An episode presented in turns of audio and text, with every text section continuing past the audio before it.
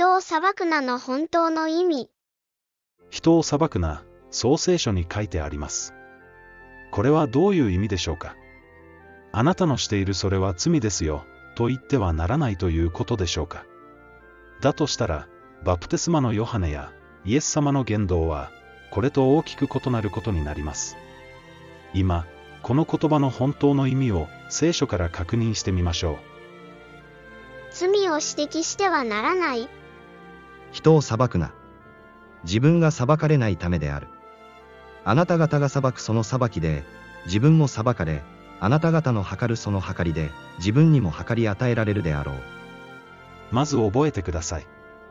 間違った解釈の多くは、聖句を切り取ることから生まれるのです。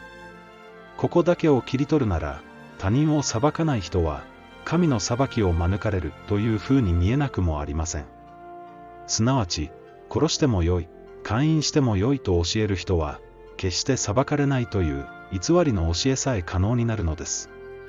もちろん、このことは聖書によって完璧に否定されます。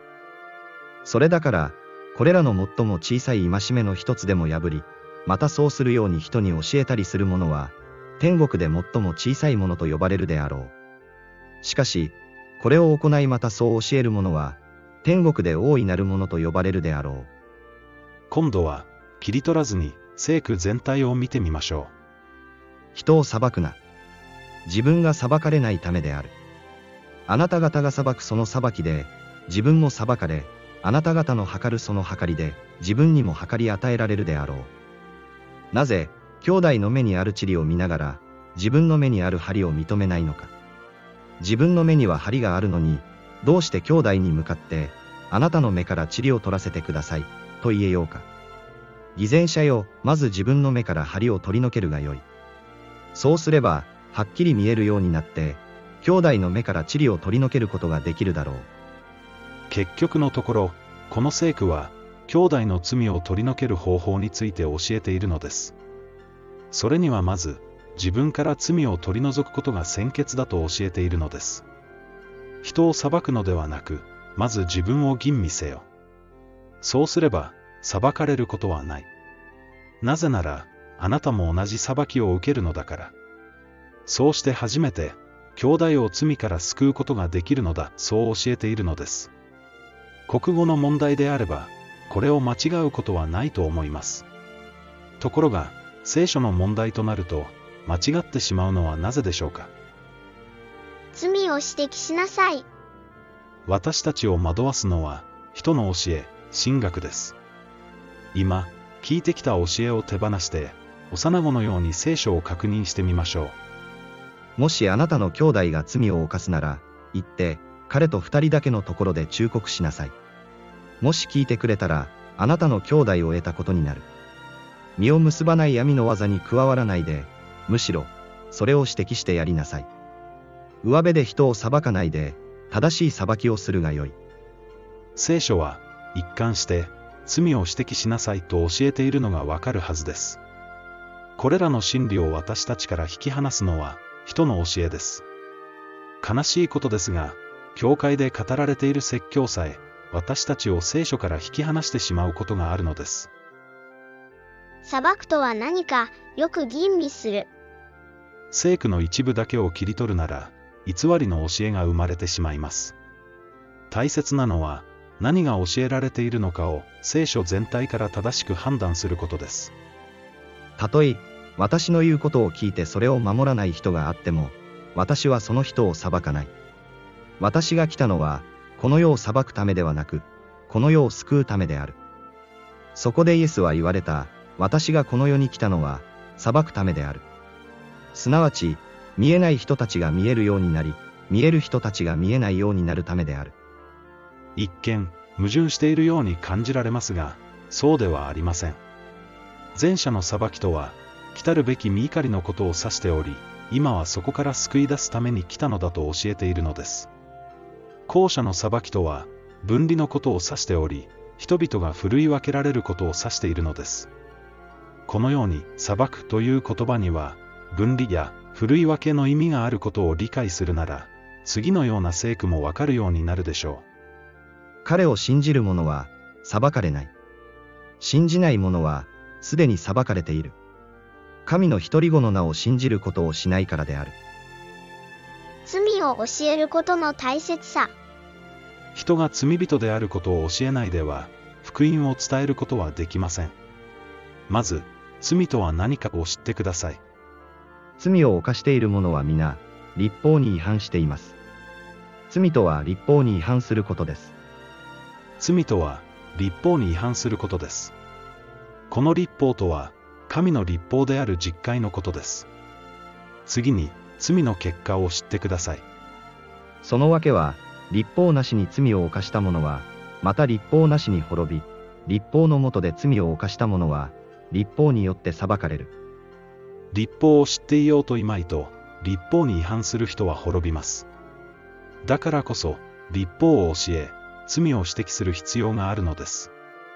罪を離れるように語らないなら、その責任は、語らなかった人に問われると聖書は教えます。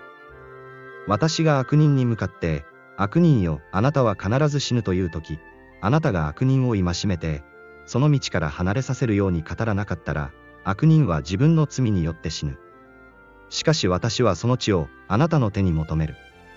しかしあなたが悪人に、その道を離れるように戒めても、その悪人がその道を離れないなら、彼は自分の罪によって死ぬ。しかしあなたの命は救われる。このように、私たちは人を戒め、罪から離れるように語る責任があります。けれど、注意してください。罪を指摘するとき、決して憐れみの心を忘れてはいけません。私たちの目的は、断じて、マウントを取ることではないのです。そのような心が少しでもあるなら、永遠の命を失うのは、あなたの方です。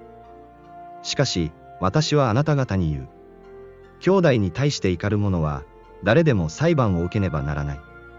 兄弟に向かって愚か者という者は、議会に引き渡されるであろう。また、馬鹿者という者は、地獄の火に投げ込まれるであろう。罪を指摘することの目的が、悪を成敗するためであってはなりません。その目的はあくまでも、愛する兄弟姉妹を主のもとへ帰らせるためです。ですから、それが相手にとって受け入れやすい伝え方かどうか、極力注意する必要があります。兄弟たちよ。もしもある人が罪過に陥っていることが分かったなら、例の人であるあなた方は、柔和な心を持って、その人を正しなさい。それと同時に、もしか自分自身も誘惑に陥ることがありはしないかと、反省しなさい。兄弟を蔑んだり、憎しみを持って指摘するなら、それは人殺しです。このような人は、罪に定められ、弁解の余地はありません。だから、ああ、すべて人を裁く者よ。あなたには弁解の余地がない。あなたは他人を裁くことによって、自分自身を罪に定めている。裁くあなたも同じことを行っているからである。人を裁くな。この言葉の本当の意味をご理解いただけたでしょうか。その意味は、他人よりもまず、自分を吟味せよという意味です。決して、罪を指摘してはいけないということではありません。この意味を取り違えたために、罪を指摘しなくなった教会がたくさんあります。見かけは温厚に見えるかもしれませんが、それは兄弟を見捨てる冷酷な教会です。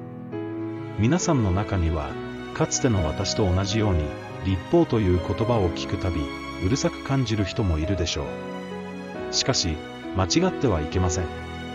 多くのクリスチャンが、壮絶な勘違いをしています。立法ができたから、罪が制定されたのではありません。立法以前から罪はあり、それを教えるために、立法が与えられたのです。というのは、立法以前にも罪は世にあったが、立法がなければ、罪は罪として認められないのである。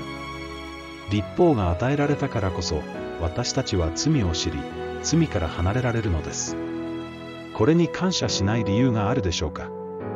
罪を教えてくれる教会は、本当の愛を持った教会です。反対に、立法を捨てた教会に、愛はありません。人を悔い改めに導く、本当の教えとは何でしょうか。今、間違った教えをすべて捨て去って、聖書に立ち返りましょう。正しいのは、いつだって聖書だからです。